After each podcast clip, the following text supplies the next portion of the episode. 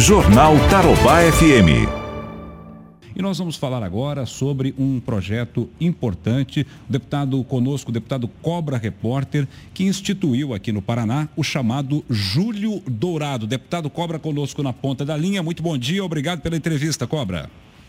Bom dia, Fernando. Bom dia aos ouvintes da Rádio Tarobá FM. Cobra, o que, que significa aí o Júlio Dourado? Fernando, nós temos durante o ano vários meses que é o mês de, que institui cuidados a alguma coisa. Por exemplo, o maio, o maio amarelo, é o mês que institui cuidados do trânsito. Nós temos também o outubro rosa, que todos sabem, é o mês que cuida da saúde da mulher, né? principalmente o câncer de mama. O julho dourado é o mês que a gente instituiu para cuidar dos animais e também discutir o tema animais, que é um tema muito relevante no estado do Paraná. Então, o Júlio Dourado é para que o Estado desenvolva diversas ações, palestras, diversas ações das escolas, enfim, para discutir também essa situação de animais abandonados, maus tratos, enfim, ações dessa natureza.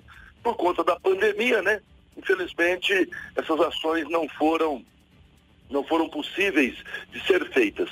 Mas nós temos aí o maior programa de castração do estado do Paraná, que vai ser implantado a partir de agora, um projeto que nós sentamos junto com o governador Ratinho Júnior e também junto com o secretário Márcio Nunes e apresentamos a eles, eles gostaram muito do projeto e implantaram no estado do Paraná.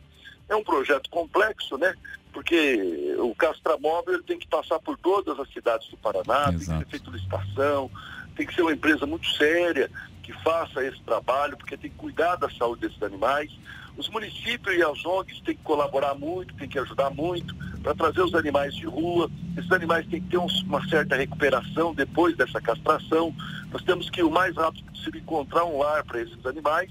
Então é um projeto assim meio complexo, mas que vai ser implantado agora devido é, a essa situação que nós vivemos. E as ONGs? Cada, per, perdão, cada perdão. três habitantes nós temos um cão abandonado na cidade. Não sei se você sabe. Perdoe, não, não te ouvi direito. É, sobre as ONGs, deputado, a, as ONGs que trabalham com animais, é, que cuidam desses animais e vivem aí a penúria, né, sem recursos, elas terão algum subsídio pelo projeto do senhor? É, na verdade, as ONGs hoje é um problema à parte, né? um problema muito sério né? que as ONGs sofrem. O único recurso que as ONGs têm hoje do Estado é o Nota Paraná, que elas acabam recolhendo e pode ter um recurso. É, a secretaria do Márcio Nunes, ela tem também ajudado com ração, com alimentação para esses animais e até vacina. Agora, recursos diretos para a ONG não tem. O que nós vamos fazer, por exemplo, em Londrina tem, é, nós temos na cidade de Londrina a ADA, que é a maior ONG.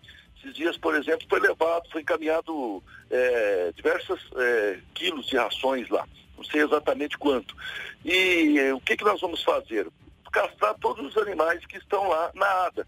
E aí, se for de interesse deles, arrumar um espaço para que esses animais possam ser adotados pelas famílias.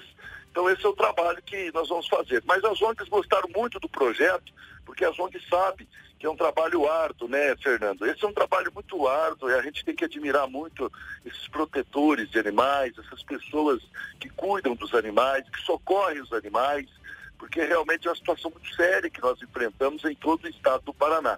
Aliás, o Brasil inteiro tem assim um histórico de maus tratos, de abandono, enfim, isso é muito triste.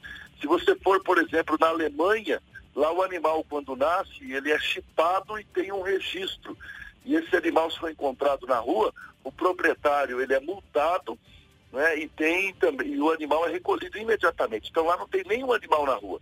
Seria muito ousadia a gente querer isso para o Brasil, mas a gente tem que encaminhar é alguma coisa para que a gente possa melhorar não é, essa situação dos animais, porque cada dia que passa a situação piora um pouco mais. Sem lembrar, Fernando, que maus tratos animais é uma pena pesada.